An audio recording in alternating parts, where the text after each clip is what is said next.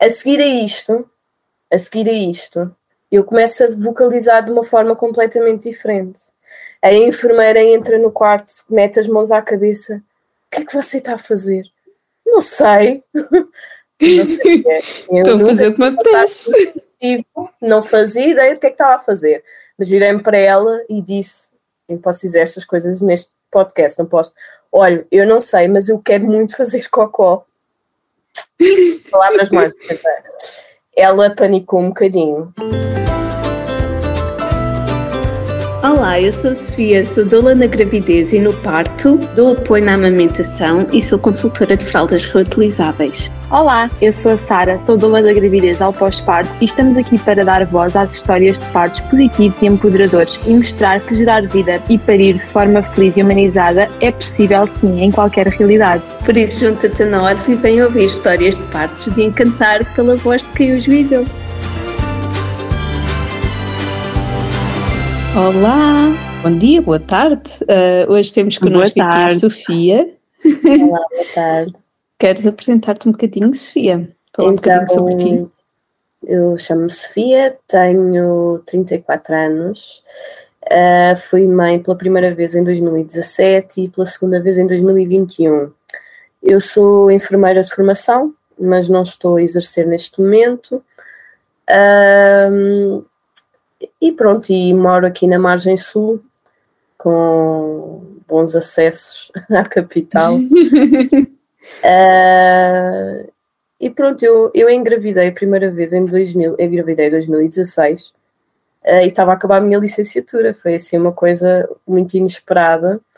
Uh, eu estava no último ensino clínico, num serviço super exigente, um hospital central, e estava a trabalhar ao mesmo tempo um, num, num trabalho também muito exigente por turnos e comecei a sentir-me super cansada. Super cansada, uma coisa quase de eu ter medo de conduzir porque estava com medo de adormecer ao volante, uma coisa assim mesmo Bom. brutal. E comecei a ficar, a entrar eh, na copa do hospital e a sentir-me enjoada com os cheiros pessoas, da comida que as pessoas aqueciam. E pronto, exato. Uh, houve um dia que uma coisa brutal, vomitei e tudo. Um, e começou, comecei assim a fazer contas de cabeça e a pensar: não, não pode ser. Mas era, estava grave efetivamente. Uh, pensei que estava a ter um blackout, mas não, um burnout, mas não, estava grávida. Pronto, mal ou menos, não é? Faltava Sim. também só uma semana para acabar o ensino clínico, o que foi bom, pronto, porque realmente eu estava com um ritmo muito exigente e pronto, acabei o curso, grávida. Uh, e entretanto, uh, pronto, como o meu outro trabalho também era muito exigente, também deixei de trabalhar uh, muito precocemente na gravidez. entretanto, eu não sabia, eu sabia o básico, quer dizer, eu sabia um bocadinho mais, se calhar, do que as outras pessoas, por causa do meu curso em enfermagem, mas na verdade, na verdade, nós sabemos um bocadinho mais de anatomia, fisiologia, alguma coisa de patologia, uh, mas não sabemos nada. A verdade é essa, não sabemos.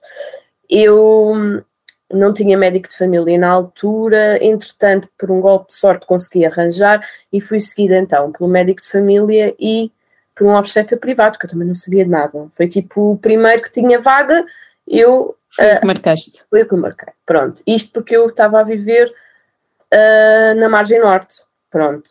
E o meu médico familiar era na margem sul. Então era seguida assim em dois polos. Pronto. E à medida que a gravidez foi progredindo, fui também uh, fazer as aulas do centro de saúde. Hum. E pronto, foi aí que eu comecei a abrir um bocadinho assim as vistas, porque sabem aquelas coisas que são todas uh, contra aquilo que a Organização Mundial de Saúde preconiza, pronto, era, foi, era tudo que, que era lá falado. E tu sabias o que é que a Organização Mundial de Saúde dizia, não é? Era tudo contra, porque eles normalizavam tudo isso. Ah, pois. vão ter que dar uma ajudinha, vão ter que cortar, vão ter que fazer força, vão ter que, vai ter que estar deitado e vai ter que fazer a força assim, e assado, e cozido, e pronto. E eu comecei a questionar, e eu comecei a questionar quando eu quando percebi que não, espera, há aqui qualquer coisa que não está bem, foi quando a psicóloga do curso, eu não sei se posso dizer isto, posso porque não está identificado, me disse, nos disse na aula que o bebê tinha que dormir no seu quarto aos três meses para bem da intimidade dos pais. Eu disse, olha, desculpe lá, mas a Organização Mundial de Saúde não é isso que diz, por causa do centro de morte súbita, mas como é que pode dizer que a intimidade dos pais é mais importante que a segurança do bebê? Pronto, e aquilo meteu-se lá um bate-boca que acabou comigo a dizer: olha, a senhora faz o que quiser com os seus filhos, eu faço o que quiser com os meus. Pronto. E foi aí que foi a gota d'água para mim. Comecei a procurar outras fontes de informação. Comecei a pesquisar, comecei a ler. Em 2017 não havia tanta informação como há agora. Houve assim um grande boom. Não havia, mas pronto, mas a que houve foi suficiente para eu ir a outras coisas assim, ditas mais alternativas, assim, umas visualizações de parte natural, umas coisas assim diferentes. Ai, eu comecei a perceber, eu que na altura, no início, achava que queria mesmo uma cesariana, epá, rápido, fácil, abre, pronto, tira, está feito.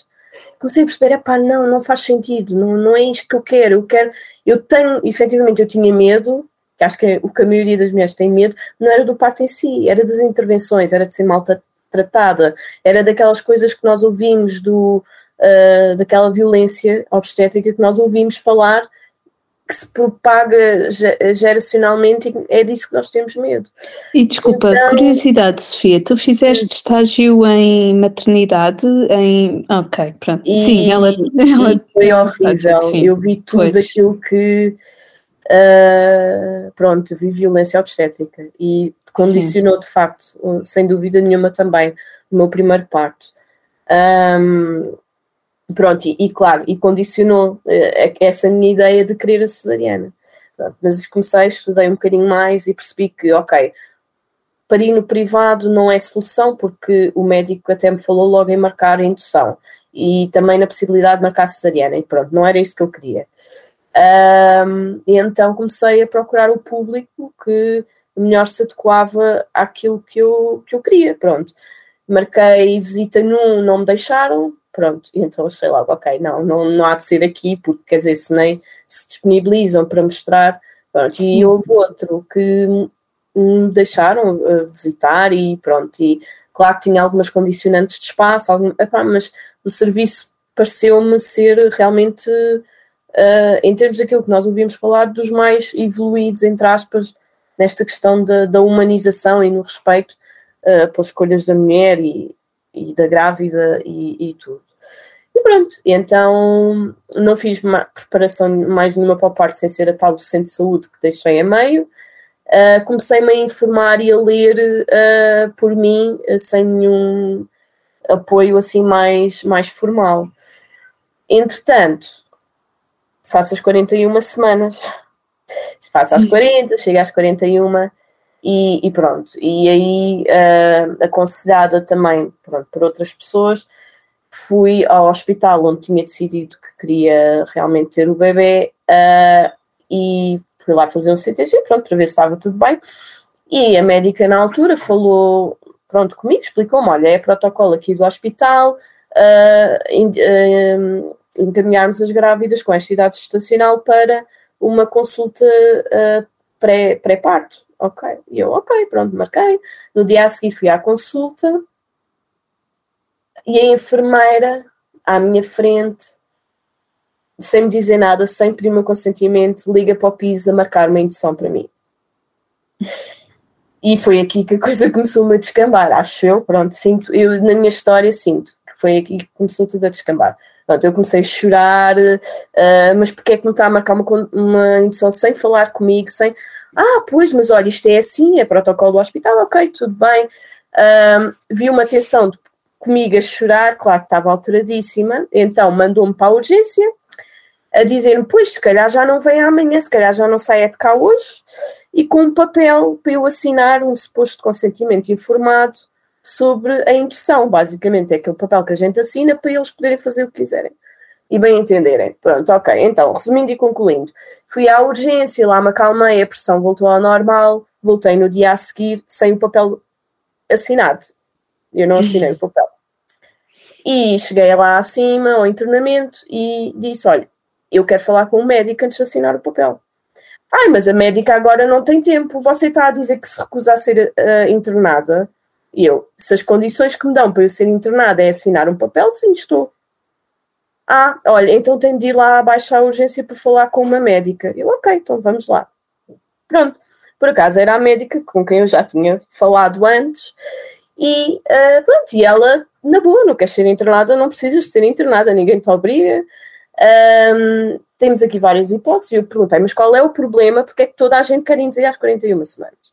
E ela explicou: existe um risco que é este, deu-me os números, os valores, deu-me tudo, explicou-me e disse-me quais eram as minhas opções. Podes vir cá todos os dias, porque realmente nós recomendamos uma vigilância mais apertada nesta fase da gravidez. Podemos fazer um toque e perceber se dá para fazer um descolamento de membranas e existe probabilidade de entrar em trabalho de parto sem ser preciso mais nada. Ou então, pronto, é, ou seja, ela deu-me assim esta, estas duas opções, basicamente, e eu percebi e concordei. Pedi para chamar o meu o meu companheiro lá, lá dentro, lá está a urgência obstétrica, infelizmente temos que entrar sozinhas, um, e concordámos em fazer o descolamento de membranas. E fiz. Estava com 41 semanas mais um, um dia, exatamente. Pronto, a verdade é que isto foi de manhã e realmente as contrações engrenaram durante o dia. Um, às nove da noite eu estava a sair de casa para voltar para o hospital, porque realmente estava com contrações muito seguidas. Infelizmente as contrações eram todas uh, posteriores, todas nas costas. Pronto. Hum, um, muito dolorosas, muito seguidas. Quando eu cheguei ao hospital, na travagem do carro, a bolsa arrebentou. Foi assim, mesmo a filme. Uh, contrações muito seguidas, bolsa rota, pronto. E começou assim, foi muito rápido, muito intenso. Demoraram um imenso tempo a chegar à triagem e eu lembro-me de estar o tempo todo no corredor a pensar assim: o meu bebê não pode nascer aqui, não pode nascer aqui, não pode nascer aqui. E pronto, e ele não nasceu, né? Eles são muito bem comportados, não nasceu. E a triagem só tinha 2 centímetros e caiu-me tudo ao chão, não é? Só tinha 2 centímetros. Uh, eu estava já desesperada com a dor, pronto. Só quando estive dentro do bloco partes é que realmente o enfermeiro falou comigo e me disse isso provavelmente é um bebê posterior. Uh, e costuma dar essas dores mais nas costas e trabalhos de parto mais prolongados. Mas pronto, voltando um bocadinho atrás, sozinha na triagem, sozinha lá dentro, sozinha a falar com a médica, cheia de dor, cheia de contrações, a ter de responder a 1500 perguntas à médica e depois à enfermeira outra vez, como é óbvio, comecei a ficar um bocado desesperada. Eu não tinha, deixei de ter qualquer controle sobre a dor, qualquer método de gestão de dor não farmacológico, e foi a partir daqui que começou tudo a descambar. Claro que me ofereceram uma cesariana, uma cesariana, disparado, uma epidural, para eu poder entrar para o bloco de partos juntamente com o meu companheiro, e é óbvio que eu aceitei, não é? Naquelas claro. condições, não, eu não consegui ponderar uh, uh, não me era oferecida mais nenhuma opção que me fosse viável, não é? Qual era a outra opção? Era eu ficar ali na urgência cheia de dores sem conseguir gerir, não é? Uh, e então, pronto, aceitei, uh, veio a epidural, o meu companheiro entrou, lá as coisas descansaram um bocadinho, pronto, foi uma, uma walking epidural, eu continuei a manter o movimento, fiz tudo, o que me lembrei mas faltou-me realmente depois essa direção, faltou-me alguém para me dizer, olha, experimenta fazer isto, experimenta. Eu não sabia, não sabia, eu andava, ia para a bola de pilates, depois a bola de pilates apareceu com sangue, porque nós partilhávamos com outras grávidas, e eu a partir daí comecei a sentir-me, um, como é que eu ia dizer, com nojo, que, Sim. Porque, pronto, como, foi aí que eu percebi, eu estou-me a retrair, Uh, e depois sentia às vezes vontade de fazer força, mas era aquela. eram pequenas forças. Uh, eu agora, com mais conhecimento, percebo que eu devia ter ouvido o meu corpo. Provavelmente isso era para ajudar o bebê a virar. Pronto. Mas foi o que foi. Foram 32 horas no bloco de partos. Um, entretanto, a médica que me tinha feito o descolamento de membranas voltou ao serviço e, e disse-me assim: Olha, Sofia, está tudo bem contigo para já, está tudo bem com o teu bebê. Realmente tens aqui os valores alterados, uh, já aqui com os sinais de infecção, mas estás a fazer antibiótico, uh, os outros parâmetros estão todos normais, o teu bebê está a responder ali. Ah, isto porque entretanto também já me tinham colocado oxitocina, ainda hoje não sei porquê. Mas foi Não te explicaram.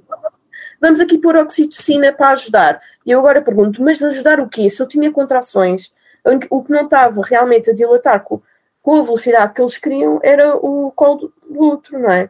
Mas eu, eu ainda hoje não percebo que, qual era o objetivo, mas pronto. Uh, não sabia, aceitei, tudo bem. Um, pronto, entretanto a médica veio falar comigo e dá-me a opção, olha, podes ir ali para o chuveiro, uh, deu uma opção de ir para o chuveiro dos médicos, atenção, foi uma coisa assim mesmo, uh, e eu, eu disse olha, olha, eu já não aguento mais, eu, eu sinto-me doente, eu, eu, realmente não estou com muita febre, eu estava para aí com, não chegava aos 38, 37, 8, pronto, nem é considerado febre, mas eu sentia-me mesmo doente, estava mesmo a sentir-me debilitada, não dormia há imensas horas. Uh, e comer, comeste? Uh, mal e porcamente. Pronto, uh, não comi, não, foi... É mais de um dia, mais de um Era... dia sem comer também Pronto, e eu estava mesmo, olha, não, não consigo, não aguento, e pronto, e fomos para a cesariana. Foi uma cesariana que cumpria o meu plano de parto, a parte da obstetra cumpriu lindamente, luzes baixas, uh, relatar-me uh, o relato cirúrgico, uh, corte tardio do cordão. A partir do momento em que os pediatras entraram, esquece lá o plano de parto. Pronto. Levaram-me um bebê com a pegar 10-10 não sei para onde, fizeram-lhe não sei o quê, não tive pele a pele, não tive hora dor, uh, mandaram o pai embora, eu fiquei depois no recobro ouvir o meu bebê chorar.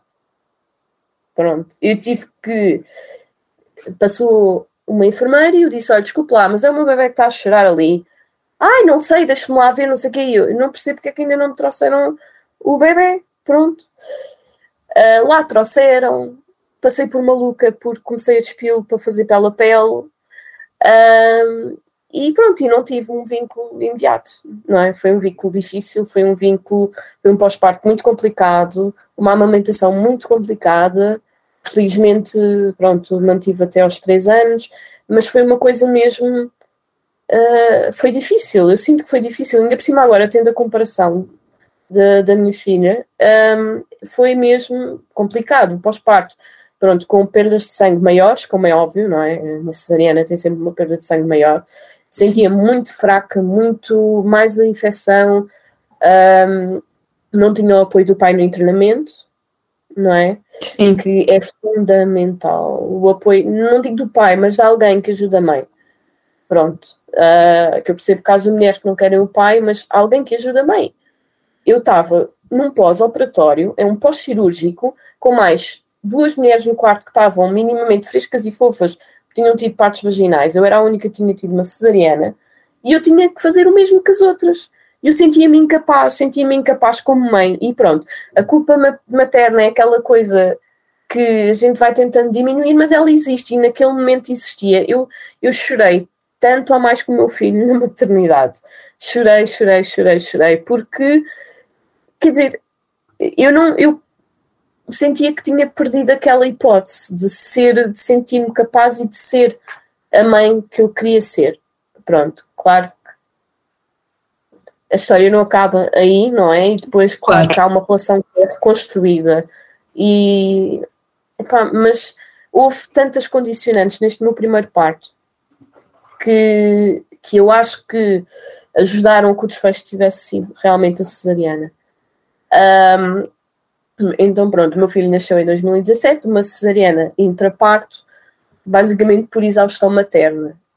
Uh, e passados três anos, pronto, em 2020, um, nós, já nós, já estávamos a ponderar um, um segundo filho uh, antes, mas entretanto percebemos da pandemia e então quisemos perceber como é que a coisa ia ficar. Pronto, conseguimos fazer isso. Em 2020 engravidei, uma gravidez desejada realmente e, e pronto, e, e pensada. Uh, e então optei desta vez posso dizer, para ir no privado, pronto, a distinção pelo menos do privado e do público. Isto porquê? Porque para mim o mais importante era garantir uma coisa que é um direito nosso de lei, que era ter acompanhante. Sim. Desde a entrada até a alta. E é ridículo que nós tenhamos que pagar para ter um direito que é nosso consagrado na lei. Mas pronto, foi a minha decisão na altura. Uh, foi a minha decisão e foi o que eu fiz. E foi, pronto, foi uma gravidez uh, mais desconfortável a nível físico, não é? Mas muito mais uh, consciente. eu já sabia muito mais coisas. Eu fiz uma preparação para o parto completamente diferente. Fiz pilates, fiz hidroginástica com uma equipa fantástica. E, e, pronto, apesar de tudo, foi uma gravidez que decorreu normalmente, sem intercorrências, uma gravidez de, de baixo risco. Um, pronto, e eu comecei a estressar, foi para aí a partir das 37 semanas que eu comecei com umas contrações de treino, uma coisa é pá, que eu não desejo a ninguém, porque não me deixava dormir, foram semanas nisto. Foi assim, o meu, o meu final de gravidez da minha filha foi muito extenuante. Pronto, com uma criança de 3 anos, Sim. grávida uh, e sem apoio do pai na parte da tarde, na parte final do dia, só uns dias antes de dela nascer é que realmente houve mais este apoio. E epá, eu já estava, a sério, foi, foi, muito complicado de gerir, foi muito complicado de gerir. Um, quando eu fiz 39 semanas, eu, eu pedi, fui fazer um, ali um, uma parte de fisioterapia pélvica com uma fisioterapeuta que é, por acaso é minha amiga, pronto, mas paguei-lhe, não é? Uma sessão de fisioterapia e ela lá fez e hum, a seguir à, à sessão eu comecei a perder o rolhão mucoso e eu, yay, festa e tudo. Quase! Feira, no sábado eu comecei com umas contrações durante todo o dia, assim, ritmadas, e pensei, pá, é hoje, é hoje. Uh, liguei ao obstetra, não é? Pronto, é um hospital privado, tinha uma obstetra privada. Uh, liguei ao obstetra, expliquei, ela disse, ah, então é melhor vires andando para fiz fazer o teste. Então lá fomos para o hospital, que fica a 60 km da minha casa, uh, fomos para o hospital, fiz o teste, voltei, sempre com contrações no carro, assim uma coisa, eu pensar é mesmo, é hoje, não sei o quê, Uh, pronto, ah, eu também na preparação também fiz hipnobirthing, uh, fiz meditação, uh, pronto, olha, tentei ter assim o máximo de ferramentas disponíveis realmente para, para o parto, porque eu estava muito um, comprometida a ter um parto vaginal desta vez. era mesmo uma coisa que eu queria muito. Um, pá, por tudo, por uma questão de facilidade de lidar depois com dois filhos em casa, por uma questão de vínculo com o bebê, por uma questão de saúde minha e de saúde do bebê também. Do é? bebê. Então realmente eu fiz muito este compromisso e apostei muito uh, naquilo que eu achava que me ia dar uma maior probabilidade de ter um parto vaginal. Uh, que, e atenção que isto não é igual para toda a gente, não é? Aquilo que eu Sim. acho fundamental para mim não vai ser fundamental para outra pessoa. Nós temos que ter uh, muita consciência disso. Um, eu, claro que uma das coisas que eu tenho muita pena, mas foi uma opção monetária na altura, foi de não ter tido uma doula. Mas eu, eu, eu não tinha hipótese. Eu optava pelo hospital privado, lá está, para ter uma coisa que é nossa por direito de lei, uh, ou optava pela doula e teria que parir num público onde eu não tinha aquela condição que eu achava que para mim era fundamental, que era um acompanhante desde a entrada até a alta. Pronto. Sim. Uh, e então lá fomos nós, fizemos o teste nesse dia, no sábado. Uh, uh, pronto, disclaimer, não foi neste dia que, que a minha filha nasceu. Voltámos casa, tomei um banho, esvaziei a bexiga e parou tudo. E eu, fogo! Caraças, parou tudo, parou tudo, isto eram para aí umas que umas oito da noite, parou tudo, parou tudo, parou tudo, e eu, fogo, ok. Aproveitámos, o meu filho já tinha ficado na avó, não é? Aproveitámos, ficámos os dois sozinhos ali, pá, nem assim, nem com namoros, nem nada, olha, não, nada. Domingo acordei grávida outra vez, isto foi num sábado, acordei grávida. No domingo, outra vez à noite, outra vez, contrações, contrações, contrações, acordei grávida na segunda-feira. Terça-feira fui fazer uma sessão de acupuntura. Pronto, marquei, já tinha marcado na sexta-feira pronto, para ver, porque também há, há, estudos que indicam que pode ajudar na engrenagem de trabalho de parto, nem que fosse, olha, para relaxar, para ter um bocadinho para mim. Pronto, foi claro. um bocado nesse sentido. A verdade é que de terça-feira até ao dia que ela nasceu, eu não voltei a ter mais nenhuma contração daquelas de treino. Depois da sessão da acupuntura, parou tudo. Eu deixei de ter dores, eu deixei de ter contrações, eu deixei. Olha, foi uma coisa assim, e eu assim já a dizer mal da minha vida. Eu a pensar, oh meu Deus, isto porquê? Porque eu na quarta-feira fiz as 40 semanas. Pronto. E já estavas a, a, relembrar o que já tinhas passado antes. Já estava. Quarta-feira foi assim, aquele mar que eu disse, oh meu Deus. E depois pensei, ok, então vamos fazer um plano. O meu plano era, na outra segunda-feira a seguir, que era quando eu tinha a consulta, ia pedir um descolamento de membranas. Pronto. Ali a uns dias das 41 semanas, parecia-me que era o mais indicado. Pronto. Uh, a verdade é que na sexta-feira eu pronto, acordei normal, o dia todo normal, o meu marido foi para o, foi para o trabalho, eu fiquei com, com o mais pequeno em casa e entretanto eu, eu estava a sentir muito cansada e fui descansar um bocadinho para o quarto e pronto, e entretanto tive assim um grande chorei, chorei, chorei, mandei mensagem ao meu marido a dizer, olha, já decidi, está decidido, vou pedir um descolamento de membranas, vou Pronto, fiz ali as pazes com a tal indução mecânica que eu não queria, porque fazia-me aqui remanescer o parto do, do, meu filho. Um, e pronto, chorei, chorei, chorei, deitei-me um bocadinho na cama e de repente senti umas coisinhas na barriga. E eu, oh meu Deus, a bolsa rompeu outra vez. Qual é a probabilidade disto acontecer? Oh meu Deus, bolsa rota fora de trabalho de parto. Pronto, uma, claro, eu sei um bocadinho mais, não é? Pronto, para além de, da licenciatura em enfermagem, depois também acabei por uh, absorver muito. Andar assim, a recolher informação.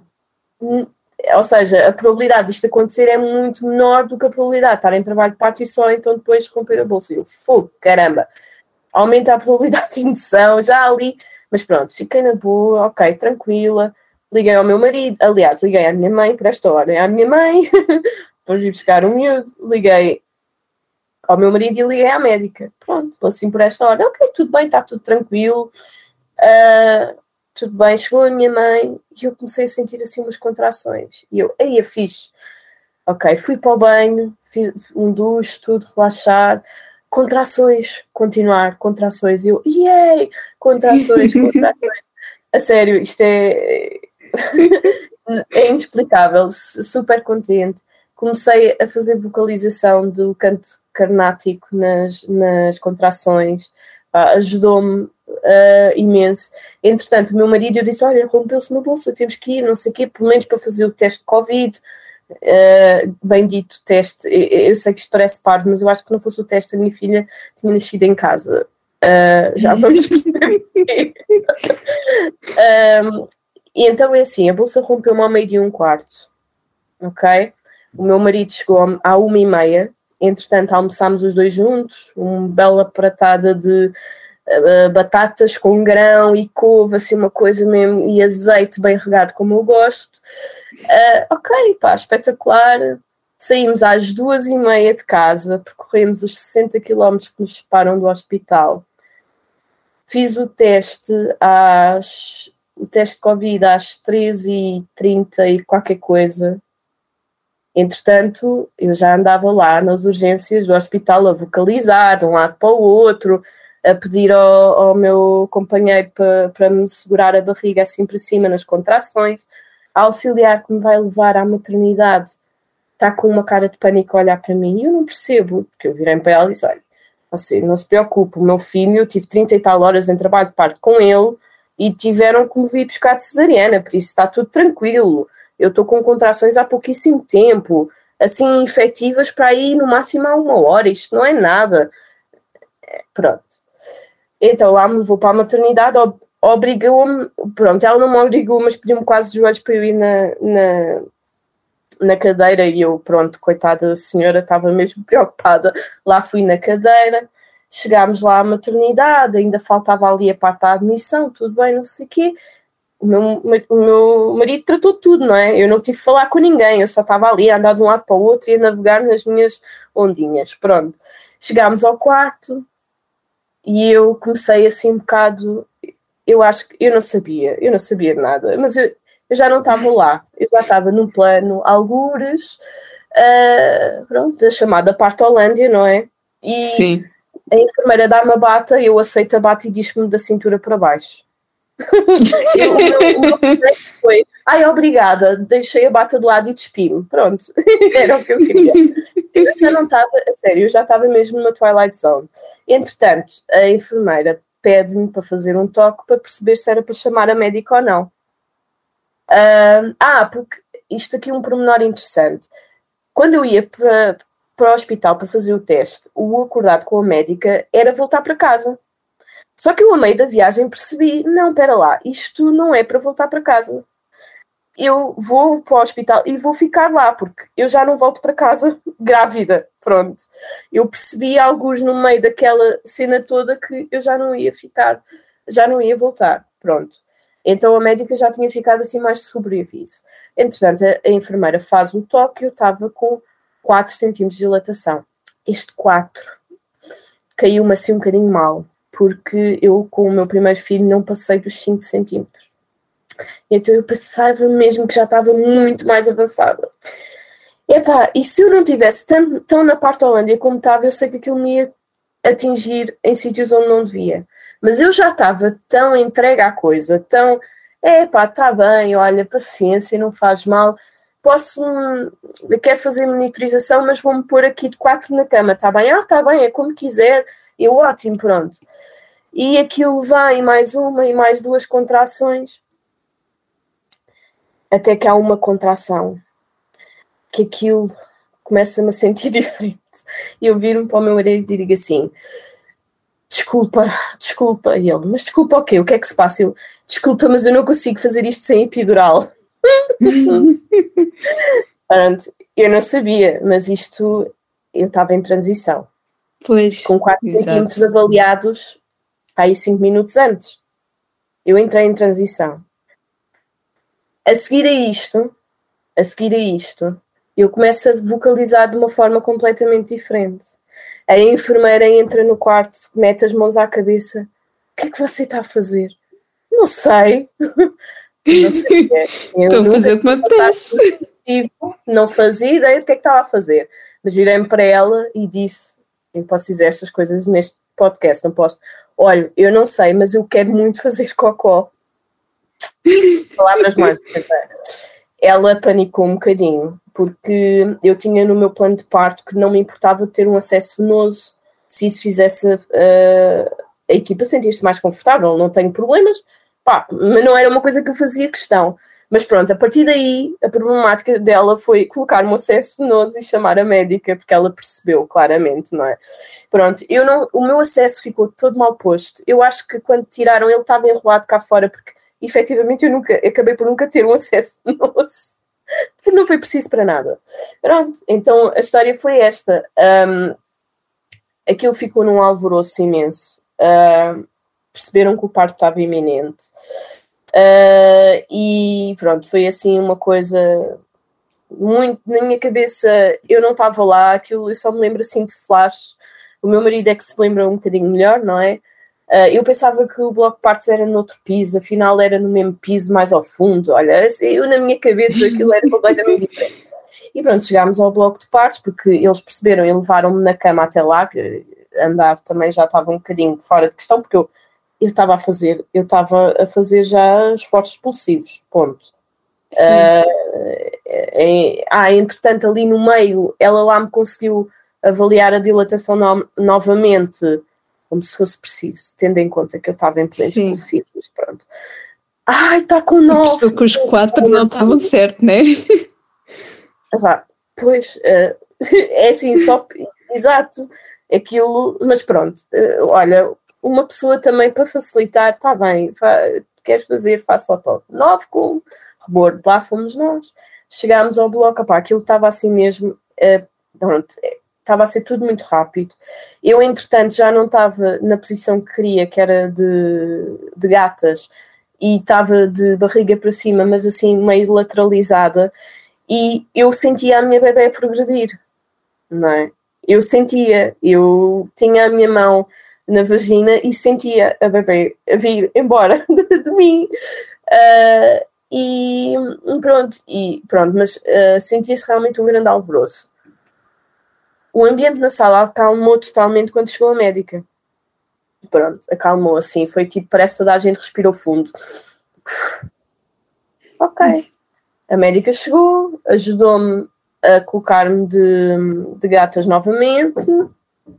Um, e a única coisa que ela fez foi falar ao meu ouvido, a dizer: Sofia, está quase, estás a ir super bem, está quase, respira.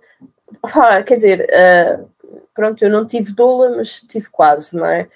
E pronto, e, e depois perguntou-me: Olha, posso pôr umas luvas de, de água quente? Uh, colocou e, epá, e a miúda nasceu e eu eu estava perplexa, eu não queria acreditar.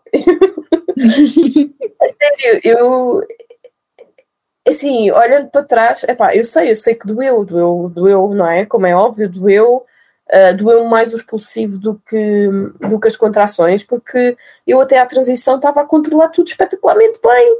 Quer dizer, eu estava uh, nas nuvens mesmo quando começou o expulsivo, é que eu senti aquela pressão, aquela coisa, aquela adrenalina, não é? Aquela. Epá, e eu não sei, mas deve ter sido a adrenalina que realmente aumentou aquela, aquela dor e aquela. Pronto, mas, mas eu deixei-me ir. Eu sentia que estava num comboio a alta velocidade. Uh, foi um expulsivo super rápido, não é? Não precisou de realmente de, de ajuda da parte médica nenhuma. E como eu digo, eu acho que se não tivesse sido o teste de Covid, ela tinha nascido em casa, porque realmente foi, foi muito rápido. Um, e pronto, e no final foi mesmo isto. Acabou, o que já está, a sério. É tão transcendente, tão.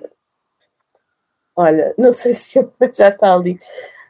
Um, foi mesmo uma coisa, pronto, do outro mundo. O plano de parto foi, foi respeitado, esperou-se o, o, o, cordão parar de pulsar, foi o pai dela que cortou o cordão umbilical, uh, pronto, teve pele a pele comigo, uh, depois uh, teve ao colo do pai, depois foi pesada, depois voltou, entretanto eu fui avaliada e nasceu a placenta. e pronto, e foi mesmo qualquer coisa de Epá, Foi uma experiência eu, completamente diferente, não é? Completamente diferente. Não, eu, eu só consigo pensar no final que é isto não é assim tão difícil de ter estas condições. Sim. Isto não devia ser assim tão difícil. Eu, eu, eu tenho a certeza que o que ajudou. Eu tenho dois partos completamente opostos. Eu tenho um parto super arrastado, com o bebê mal posicionado, com quer dizer, em que ninguém, em que eu não estava acompanhada de ninguém que me soubesse uh, ajudar em termos de olha, faz isto para ajudar, uh, mesmo durante o trabalho de parto, não é? Eu, eu com a minha filha não precisei, mas eu tive um trabalho todo feito antes, não é? Porque o parto não, o nascimento não começa no parto, não é? Começa na, durante a gravidez, a preparação. Às vezes até antes, não é? Exato. Às vezes até antes. Às vezes até antes, exato. E, e sim, sem dúvida, esta minha gra segunda gravidez começou muito antes uh, ainda de eu, de eu, estar grávida. Uh, mas mesmo a nível físico e de informação, uh, claro que eu tive que pagar tudo. Não é? Não é nada que seja disponibilizado gratuitamente. E, no entanto, era aquilo que, em termos de saúde pública, mais interessaria e mais olha, dinheiro iria poupar aos contribuintes. Porque eu paguei e bem pelo parto que tive. E, no entanto, em termos de cuidados médicos, o que é que eu tive? Tive uh, aquilo que é pago a peso de dor, que é o obstar, é, que é o ficar sossegadinha. A observar.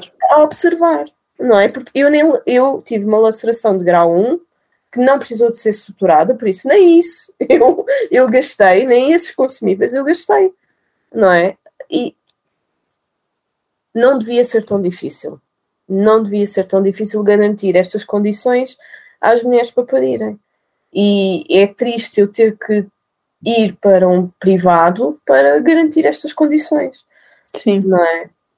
Uh, é mas pronto, foi, foi realmente a minha realidade. Foi assim que eu tive o, o parto que eu queria, que eu sonhei e que, e pronto, e que não consegui realmente ter numa primeira, numa primeira gravidez. E tu não disseste aqui, mas disseste em off, não é? Que não foi a tua médica que assistiu ah, teu, pois pronto, foi, o teu segundo. É vá, é assim, quando as estrelas se alinham, alinham-se mesmo. A, a médica que fez a cesariana, que estava na equipa que fez a cesariana do meu filho, em 2017, foi a médica que esteve no parto da minha filha. Mas atenção, porque eu não era seguida sequer por ela, foi uma obra completa do acaso. Uh, o acaso, coincidência ou não, as estrelas alinharem-se é como é no que vocês acreditarem, mas realmente foi muito bom, porque foi uh, quase que um, um, um soldar, não é uma dívida, mas foi quase uma conclusão de uma história, tanto para uma como para outra, porque Sim. eu sei, pois nós falámos, não é? Uh, que ela ficou contentíssima de ser ela a permitir uh, vai, este desfecho uh, ou a contribuir. Não, ela não permitiu, mas contribuiu realmente para este desfecho tão bom do parto da minha filha, quando eu tinha tido uma cesariana anterior em que ela tinha participado e que ela sabia perfeitamente que não era esse não era esse o meu, o meu desejo, não é? Uh... Olha, sentiste que o teu parto, este parto foi então um curador da tua, da tua cesariana? Foi, foi. Eu, eu não gosto muito de. Não gosto. Não é. Como é que eu ia te explicar? Uh, o nosso parto não nos devia definir. O, o, meu problema em relação a isto é que, infelizmente, existem muitas condicionantes que não dependem de nós, mas que dependem de sistemas e de serviços e de estruturas e de outras pessoas que condicionam o nosso parto, não é? Um, e, embora a verdade é que, se calhar, eu com as mesmas condições, eu até poderia necessitar de uma cesariana na mesma no meu primeiro, no meu primeiro filho. Epá, nunca vou saber isso.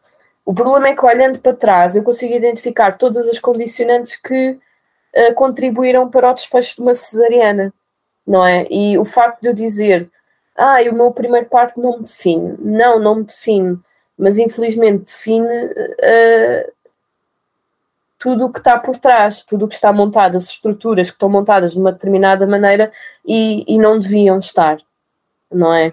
E tem um uh, impacto no teu pós-parto e, e na tua saúde mental também pode ter, não é?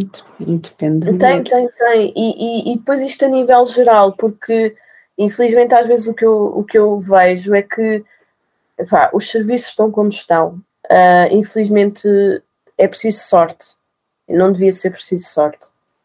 Uh, e as mulheres quase que são uh, ordenadas cavaleiras cada vez que engravidam, porque uh, é uma luta tu teres o parto que queres. Tu, para além de estares grávida e teres o trabalho de nutrir um ser e de o trazer para este mundo, ainda tens que lutar contra o sistema. E, e epá, eu, sincero, eu não quis isso no meu segundo parto eu fugi, é isso. Peço desculpa a todas as guerreiras, eh, pronto, a quem realmente faz disto uma bandeira e eu percebo que tem que ser feito, mas eu escolhi não o fazer, porque, pronto, porque eu sabia que era a maneira uh, de eu ter uma maior probabilidade de ter o desfecho que eu queria. E, e, realmente, epá, agora não grávida, uh, tento de outras maneiras um, realmente contribuir para essa luta.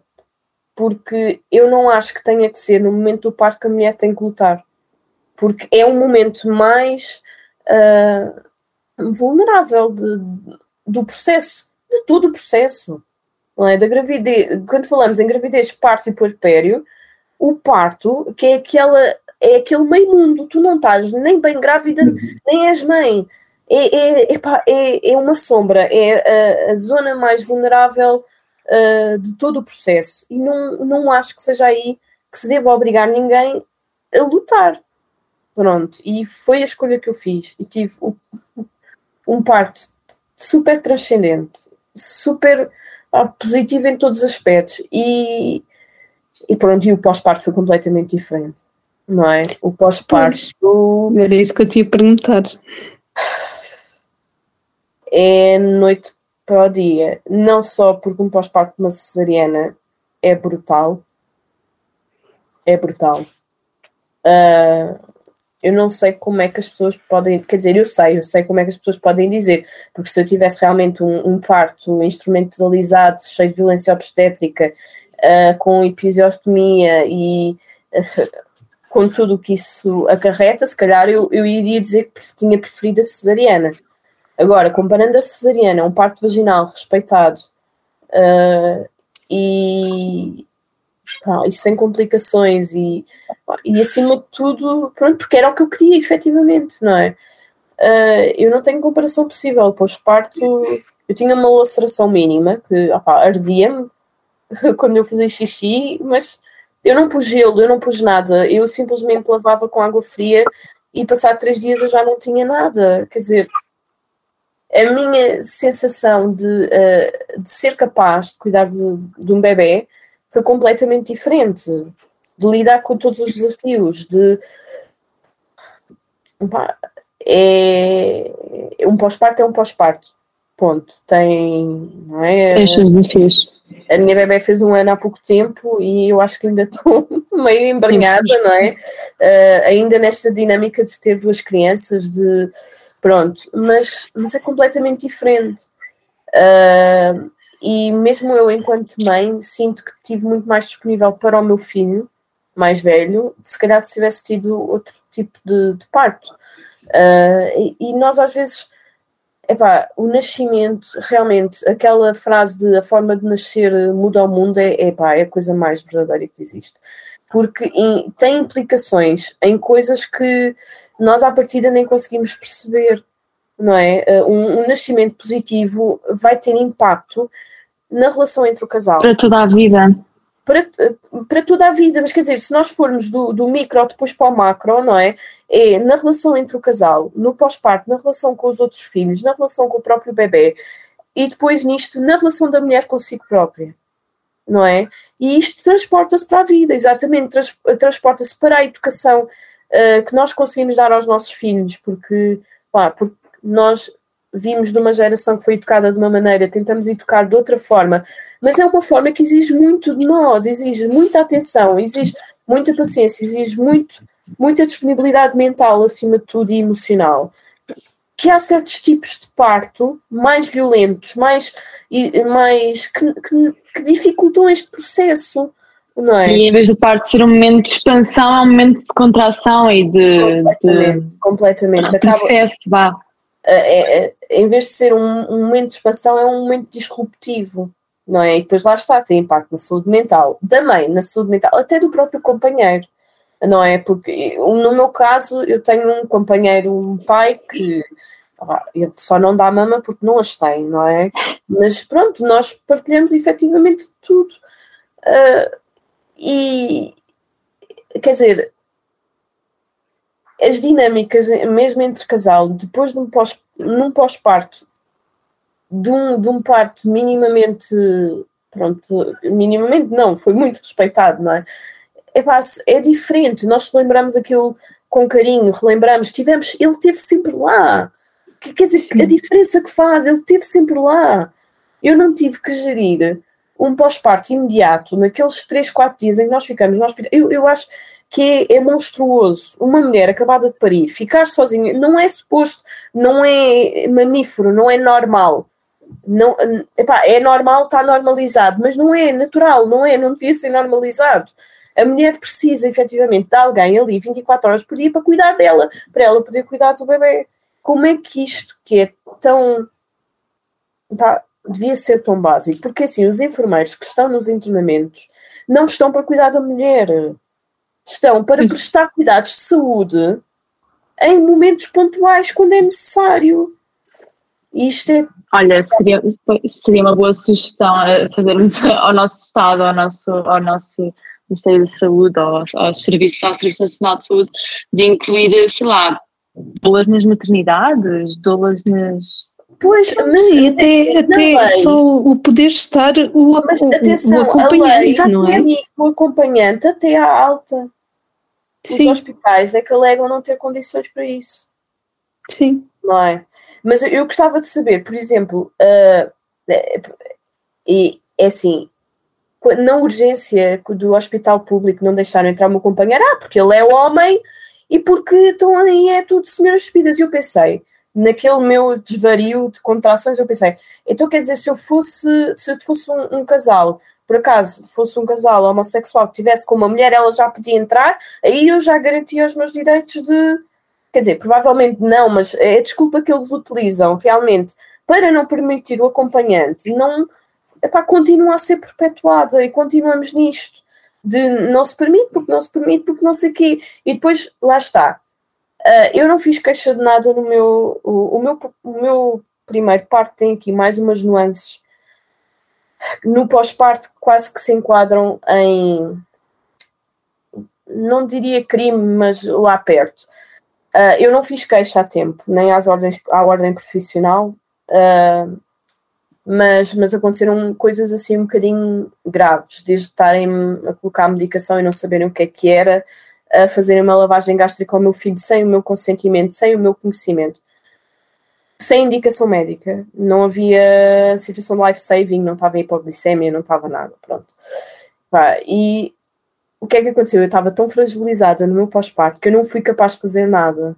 Eu só queria sair dali o mais depressa possível. Mas eu estava tão minimizada que eu, por exemplo, nem uma, uma alta contra parecer médico eu, eu me lembrei de pedir. Porque eu só Tu queria... sabias que podias. Uh. Mas momento de Há muita mulher que não sabe. não- é isso. Há muita mulher que não sabe sequer. Eu sabia, mas eu, eu sentia-me tão. Ai, olha, não sei, tão submissa, tão desempoderada, Fragilidade. Uhum. tão fragilizada, tão desempoderada, porque quer dizer, uma pessoa fica ali despida de tudo. Eu estava sozinha com um bebê que não conhecia, com o qual não, não sentia vínculo, não é?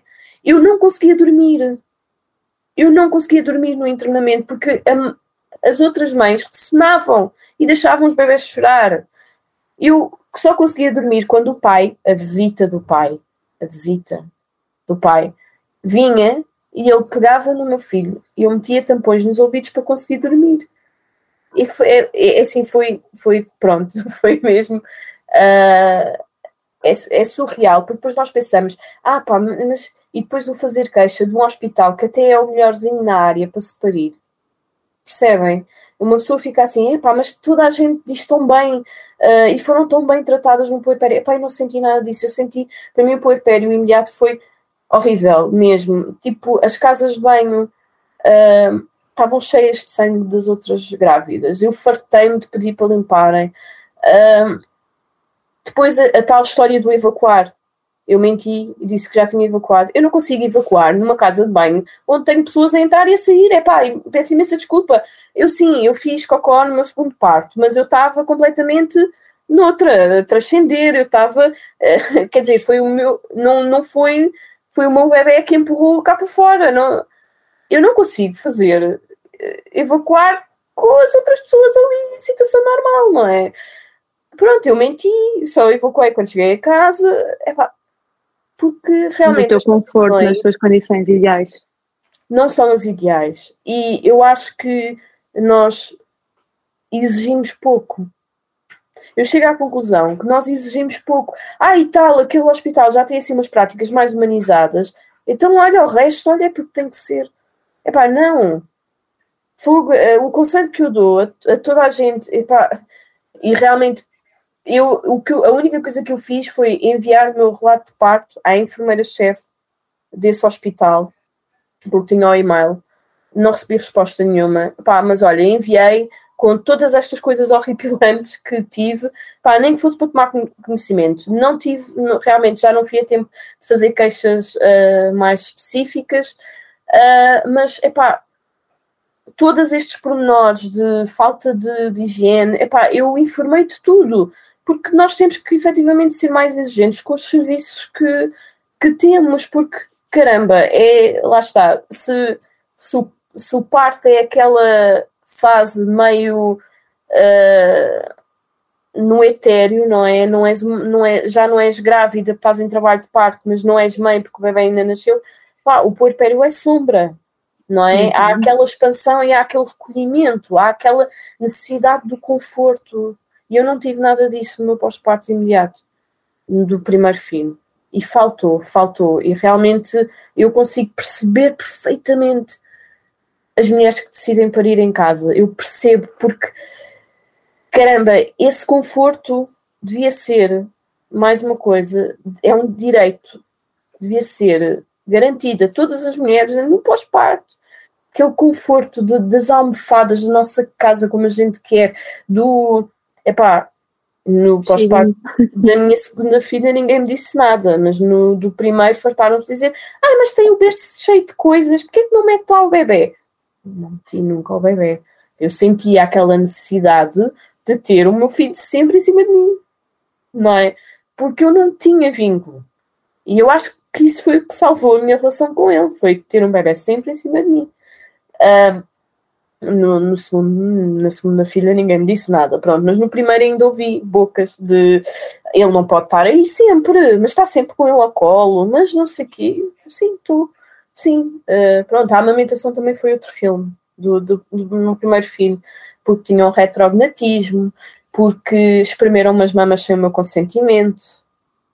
Ah, a sério, man. As mamas chegarem aqui, espremerem, mas que é isto, man? Hello, eu estou aqui em cima eu não sou mamas, não é? Eu sou uma pessoa que tem mamas e que por acaso quer amamentar o meu filho. Mas não, foi, foi mal, pois como eu recusei a certa altura que mexessem mais das mamas, ah, então tenho que meter mamilo de silicone. E eu, uh, qual é a indicação específica, no meu caso, para pôr mamilo de silicone? Ah, e tal, é que eu ouvi, vocês mandaram comprar toda a gente do quarto mamilos de silicone. Pronto, então eu não comprei. Não comprei, o meu filho saiu com aleitamento misto do hospital, porque era uma das condicionantes para me darem alta. E eu não voltei a dar leite adaptado. Pronto, eu em casa tive apoio de uma cama e realmente consegui, mas o apoio foi péssimo a nível do, do puerpério no hospital. Mais uma coisa que era escusado eu ter sofrido tanto naqueles primeiros tempos da amamentação, não é? Um, mas pronto, temos este. Olha, e, e diz-me, desculpa, uh, como é que foi depois o, o, a amamentação da tua filha? Foi na segunda parte? Como é que sentiste que foi? Pronto, eu, eu não sei se tem, não tem muita comparação porque eu já sabia o que é que ia, não é? Aquele primeiro impacto, tu nunca teres posto um bebê na mama e meteres um bebê à mama é tipo, uau, wow, que é isto, ele suga mesmo, não é? Não sei se com vocês aconteceu. Uau, ele já ele sabe isto, ele acabou yeah, de nascer ele, e sabe fazer ele isto. Ele mexe mesmo a boca e, e tenta. A, a pega do meu filho teve que ser super corrigida. Ele efetivamente tinha ali um, um retrognatismo e eu não tive apoio presencial da cama, atenção, foi só, pronto. E o que aconteceu foi que o meu filho afinal tinha um freio super curto, que agora uhum. aos 4 anos não conseguia meter a língua de fora e conseguimos corrigir agora aos 4 anos. Mas sim. Uh, e ele mamou até aos 3. Exato. Uh, mas sim. Isto porque apesar do freio, apesar do freio, os bebês adaptam-se para conseguir alguns, não é? Para conseguirem mamar. Sem dúvida da parte dele, mas se eu disser que mas, não fazia isso, Sim, não exato. É, é, é, nem, pronto, agora vou explicar, não é? Porque fora. as pessoas não veem. É colocar a língua para fora e colocar a língua no céu da boca. Exatamente. Um, ver se o freio, enquanto abrimos a boca, não é? E, e assim conseguimos ver se, vá, em princípio, quem tem um freio normal, digamos, entre aspas, consegue fazer isso. Uh, com freio curto não se consegue fazer isso. Ele não oh. conseguia mesmo, nada. Eu, epá, um, e isso estava a começar a ter impacto na respiração dele. Uh, na respiração, pronto, na nós, fala. E nós decidimos realmente uh, corrigir e pronto, e correu bem. Um, e ah, onde é que eu ia? Isto porque no hospital focaram-se muito foi no retrognatismo, que todos nós tínhamos, é, é de família, é do meu lado, família, todos nós temos, tivemos, ainda temos, alguns ainda temos um bocadinho. Uh, isto porque também, porque nós somos da geração biberão e espeta, por isso não Sim. tivemos o desenvolvimento que depois os bebés amamentados acabam por ter, não é? E pronto, e ele realmente deixou de ter o retrognatismo, continua ali com aquelas problemáticas uh, a nível oral e respiratório, depois foram corrigidas. Em relação à minha filha, eu já vinha. Aliás, a história foi um bocado ao contrário. Porquê? Porque a minha filha nasceu uh, o ano passado uh, e o meu filho só corrigiu o freio este ano. Porquê? Porque quando ela estava a chorar, eu olhei, isto porquê? Porque eu, entretanto, também já tinha lido mais coisas. Sim. Olhei ela a chorar e pareceu-me, pá, um freio super curto. Ainda na maternidade. A pediatra que a viu na maternidade disse: freio curto. Ah, mas ela mama, não mama? Ah, mama. Então, está tudo bem, fez xixi, fez assim. Ah, isso já não se usa cortar o freio. Ok. Saí da maternidade e fui pedir uma segunda opinião pronto, segunda opinião, realmente disse-me. E eu disse: Olha, eu tenho dor a amamentar, sempre tive com o meu filho, e nem isso me fez luz, mas pronto, sempre tive com o meu filho. Mas será que isto não tem a ver com o freio? E ela, pois, provavelmente tem. Pronto, fizemos uh, o corte, a frenoctomia, e a partir do. Pá, uns, naquilo não foi imediato, porque ela ainda teve ali a fazer uma adaptação, mas pá, uns dois dias estava perfeito. Pronto. E a minha filha pá, nunca bebeu leite adaptado, é sempre em livre demanda até aos seis meses, aquelas coisas todas. Nunca mais tive uh, dificuldade com a amamentação. Também já sabia o que fazer numa subida de leite, numa. Pronto. Uh, ou seja, só depois numa consulta que eu tive com, com uma CAM para avaliação a seguir ao corte, e que por acaso o meu filho foi, é que eu me lembrei, deixa-me lá ver o freio dele. Foi aí que nós percebemos que ele não conseguia levantar a língua sequer da base da boca. Ele não, não fazia mesmo. Pronto, e aí começou depois todo o outro processo com, com ele. Pá, mas sim, não sei, lá está um bom um, um parto positivo também nos permite ter, um, sei lá, olha, estar mais desperto por outras coisas. Exato. Uh, não estarmos tão. Um, não sei, eu acho que o meu pós-parto com o meu primeiro filho foi muito enevoado e um bocadinho negro, e eu só me apercebi depois de ter saído. Porque, e depois é assim, e o meu filho foi um bebê muito difícil.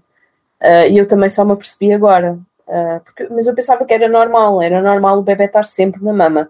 Sempre, quando eu digo sempre, é sempre. Era normal o bebê não conseguir dormir uh, sem ser comigo. E quando eu digo isto, é tipo até para ir aos dois anos e tal. E eu achava que era normal. Mas, e quando eu digo isto, é eu não conseguia deixá-lo a dormir e vir-me embora. Porque ele, passado cinco minutos, acordava não é? Ele, e ainda hoje é um miúdo de muito contacto, ele precisa de estar a tocar, de mexer, de, pronto, e a mim às vezes também me assoberba um bocadinho, mas pronto, é mesmo dele e tenho que lidar. Eh, pá, e, e é, pronto, pode ter a ver, pode não ter a ver, eh, eu acho que tem a ver com aquelas, aquele tempo que eu não sei quanto tempo é que ele teve separado de mim. A minha filha veio logo para cima de mim, não é? Eu fui a primeira a tocar nela porque meti as mãos lá embaixo e sentia a vir e ela veio por cima de mim, uh, pele a pele, e amamentação, e nunca saiu, ou seja, é, uma, é um bebê, não é, que tolera muito mais uh, a distância, não é? Uh, é um bebê que fica bem na creche, uh, fica-se a rir, a dizer adeus, quer dizer, todas aquelas uh, idades de suposta ansiedade de separação, aqui antes do ano, ali uns nove, oito, nove meses, foi tranquilo. Uh, pronto, é uma bebê muito mais tranquila. Com muito Tem um vínculo seguro, muito mais seguro. Exatamente. Sem cólicas, entre aspas, não é? Estas cólicas com muitas entre aspas, que eu também, uh, pronto, estes desconfortos do recém-nascido, que nós associamos tudo a cólicas, com muito menos, menos desconfortos. Ah, e por menor, uh, eu com ela também fui uma consulta de, de osteopatia, logo recém-nascido. E com o meu uhum. filho não fui, e provavelmente isso também condicionou todos aqueles desconfortos que ele tinha. Uh, aos quatro meses foi horrível, aquela alteração do padrão de sono. Eu não gosto de dizer regressão, porque, por exemplo, a minha filha não teve uma regressão, teve uma alteração do padrão, mas não foi uma regressão porque continuou a dormir bem. Alterou foi o padrão das cestas e do sono noturno. E o meu filho não, o meu filho parecia que estava picos a acontecer, quer dizer, chegava ali a uma hora do dia e era aquilo típico livro. Chora, chora, chora, chora, chora, chora até eu conseguir adormecer. E quer dizer, eu, eu experimentava tudo. Era baby wearing, era o barulho do exaustor, era maminha que eu recusava. Ai, que sei lá, era tudo, tudo, tudo. E, e pronto, chupeta, esquece.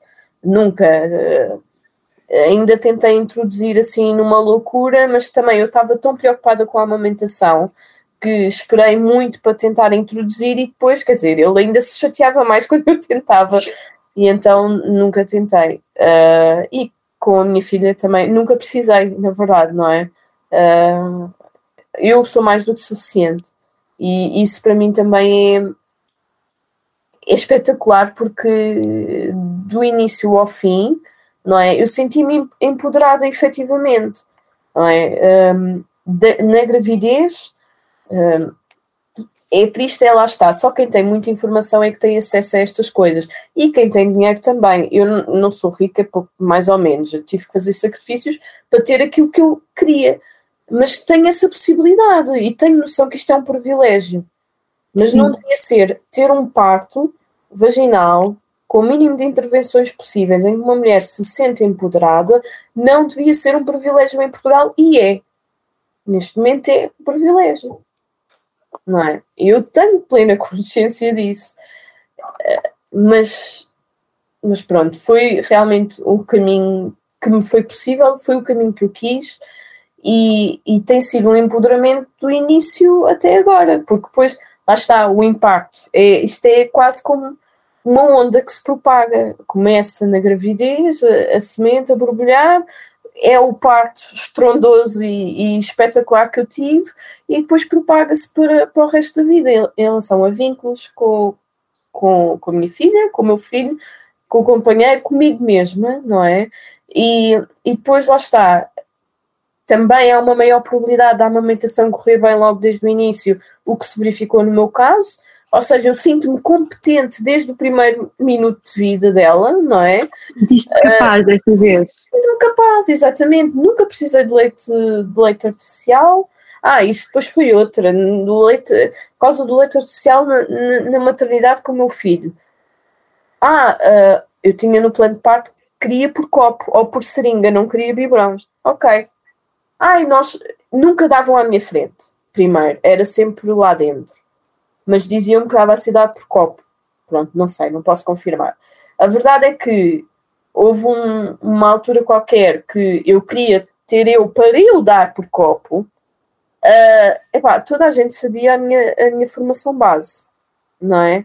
Tudo bem que se me queriam dar ensinos, tudo muito bem, mas chegou um ponto que eu tive que me virar e dizer: olha, olhe para mim, eu já dei leite por copo a outros bebés que não são o meu filho.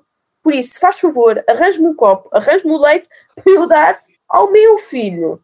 Pronto, e, a conversa teve que ser feita assim, porque estavam ali a enrolar, não sei por que raio, porque não tinham tempo ou porque não tinham não sei o quê, para eu dar ao meu filho o leite por copo, quando eu assumi a responsabilidade de que sim, eu sabia dar e que queria dar. Quer dizer, mais uma vez a duvidarem da minha competência, não é? Para uh, cuidar do meu filho. Isto ou seja, isto foi péssimo numa mãe que já estava fragilizada e que já estava com todas as outras condicionantes, não, pronto, não foi, não foi bom, não foi bom.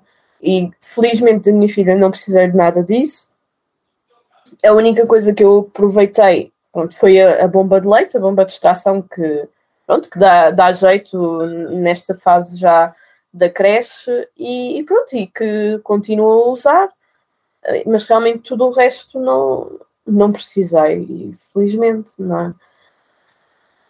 Olha, que bom, que bom, Sofia. Não só ouvir a história de dois relatos tão diferentes, mas também ouvir a diferença nos dois pós-parto. Sim. É, é, lá O está, tudo crescimento interligado, isso não é? sim. é brutal. É brutal perceber que realmente pode fazer, pode fazer esta, esta diferença, esta diferença mesmo. E, e pronto, por isso é que nós temos que continuar esta nossa. Agora é, pronto, é, é é luta de bastidores, ah, mas ah, todas as mulheres, ah, mães, com mães, com filhas, ou seja, é uma luta de todos. E, e dos companheiros também. É uma luta que devia ser da sociedade toda.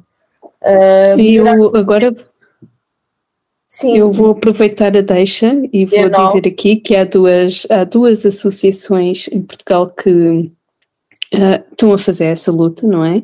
Há a OVO.pt, eh, que está mais centrada na violência obstétrica, e há a PDMGP, ahm, que, que luta pelos direitos das- da mulher na gravidez e no parto. E já agora vamos deixar na descrição os links para eles, sim. Sim, vai haver agora no dia, já agora passando a publicidade, não é? No dia 9 de julho vai haver uma ação. Vai haver uma concentração.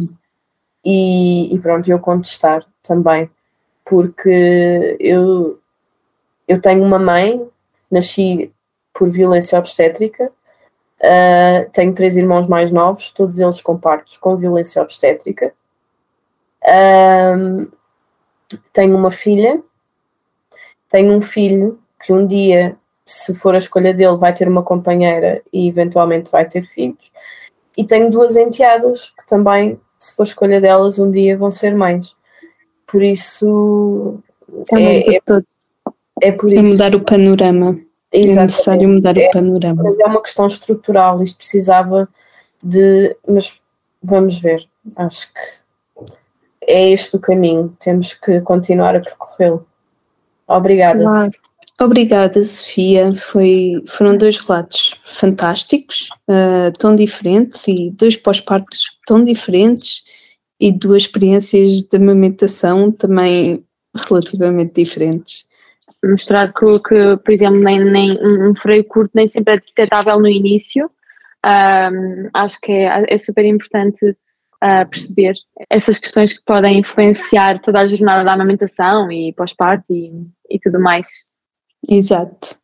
E agora, por último, queremos pedir-te que partilhes este episódio com, com outras grávidas, com outras mulheres, outras famílias, a passar a mensagem de que, de que partos positivos são possíveis, hum, mesmo que tenhamos de fazer um caminho diferente, ah, um caminho que numa primeira vez não, não seja tão evidente, mas hum, haver essa, essa janela de, de oportunidade para, para mudarmos aquilo que, que realmente não está bem para nós. E apoiem-nos no, no Patreon, nós temos, o, temos, a, temos três tipos de subscrição, uma, uma por eh, 3, outra por eh, 7 e outra por 15 euros mensais, onde temos descontos e ofertas. ah, na, dos, na, na, na dos patronos de Empoderar, que é de 15 euros, temos, temos uma, uma, uma oferta de uma palestra mensal com, com um convidado especial, com temas relacionados com a gravidez e parto, e hum, é mesmo muito interessante. Uh, Juntem-se. Por isso, hum, fica aqui, vão, os links vão estar na descrição do episódio, por isso hum, é irem e verem uh, o que é que vos faz mais sentido. Obrigada, partilhem, gostem e vemos para a semana. Até um próximo episódio.